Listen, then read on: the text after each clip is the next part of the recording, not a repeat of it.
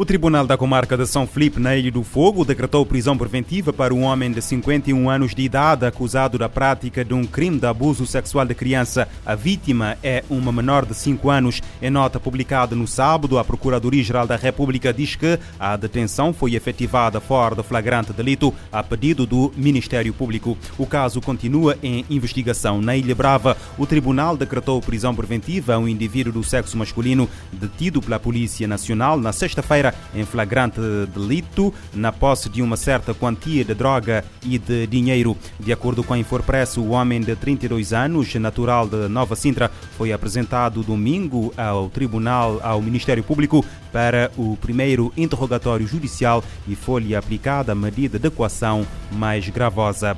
Em Portugal, a leitura do acórdão do julgamento da morte do cabo-verdiano Luís Giovanni foi adiada pela terceira vez. O adiamento da última sexta-feira deveu-se ao facto de todos os funcionários do Tribunal de Bragança se encontrarem em greve. De acordo com uma notícia divulgada pela Lusa, a greve às diligências dos funcionários judiciais, convocada até o dia 15 de março, fez com que não houvesse nenhum funcionário disponível para estar presente na leitura do acórdão, marcada eh, para sexta-feira e adiada pela terceira vez por ser obrigatória a presença de um funcionário no ato e não haver um único disponível, o juiz-presidente decidiu adiar a leitura do acórdão para depois de 15 de março, em data ainda a marcar. Os factos ocorreram na madrugada de 21 de dezembro de 2019, mas o caso só ganhou visibilidade depois da morte do jovem de 21 anos, 10 dias depois, a 1 de janeiro de 2020.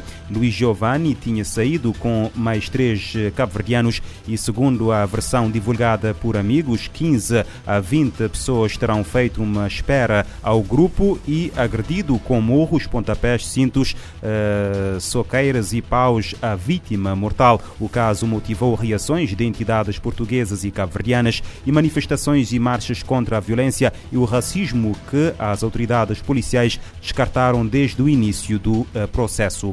No Brasil, um jovem de 22 anos foi morto a facada na noite de sábado durante uma festa de carnaval no centro de Juiz de Fora. Ainda não se sabe a motivação do assassinato. De acordo com a Polícia Militar, a vítima foi esfaqueada perto do palco enquanto decorria apresentações. O serviço de atendimento móvel de urgência chegou a ser chamado, mas o folião não resistiu e morreu ainda no local. Após o crime, o autor fugiu a pé. Mais de 2,1 mil milhões de pessoas em todo o mundo ainda vivem sem água potável e 4,2 mil milhões não têm acesso ao saneamento básico de maneira segura. Ambos os serviços são considerados um uh, direito humano. Para procurar soluções, a Assembleia Geral das Nações Unidas, com apoio dos governos dos Países Baixos e do uh, Tajiquistão, realiza a Conferência da ONU sobre a Água entre os dias 22 e 24 de março na sede da organização em Nova York. A diretora executiva da iniciativa Água para Todos, do Unicef, falou à ONU News sobre a expectativa para o evento.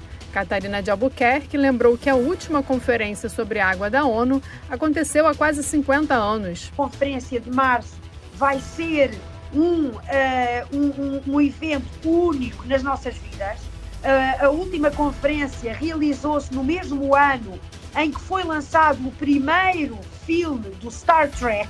Imagina o tempo que isto já foi. Uh, portanto, o que eu gostava e aquilo que eu insto os Estados-membros, os Estados de língua oficial portuguesa a fazerem é prepararem-se bem para a reunião, virem representados ao mais alto nível e assumirem compromissos claros, começarem as discussões já a nível nacional para definirem uma agenda de compromisso que venham apresentar em Nova Iorque em março. Para ela, muita coisa piorou nos últimos 50 anos, citando as alterações climáticas, o derretimento das geleiras, aumento do nível médio das águas do mar, falta ou excesso de chuvas e uma série de incidentes que vem impactando as pessoas e seus meios de subsistência.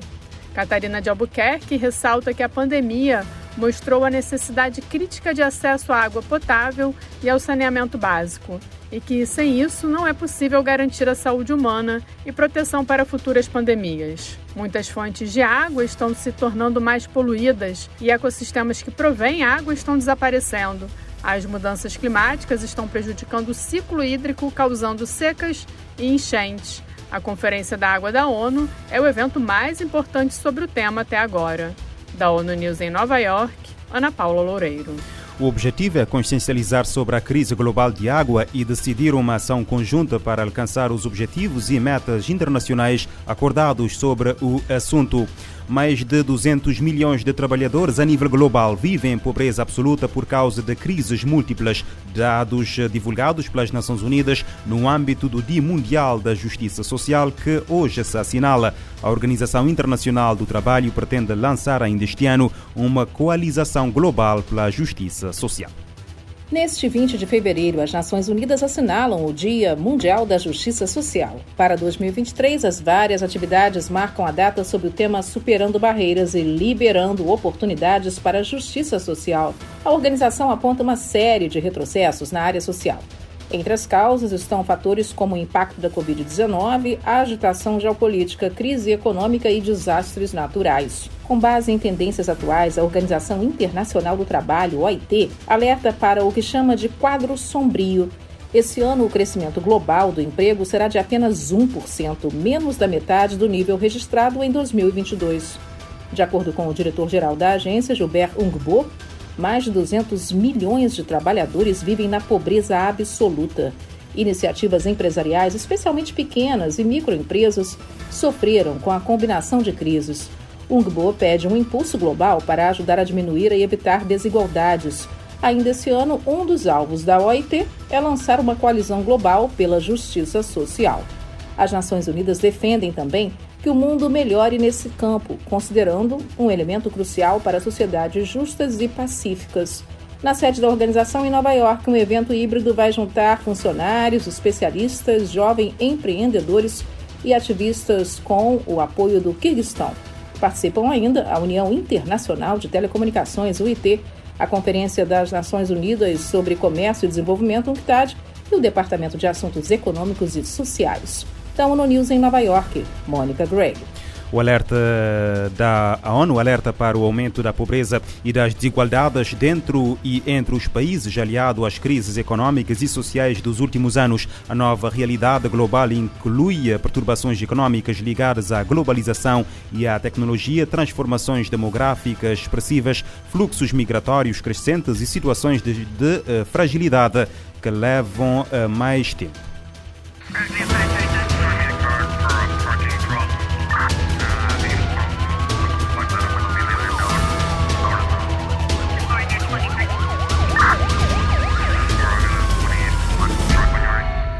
Este programa está disponível em formato podcast no Spotify e em radiomorabeza.cv.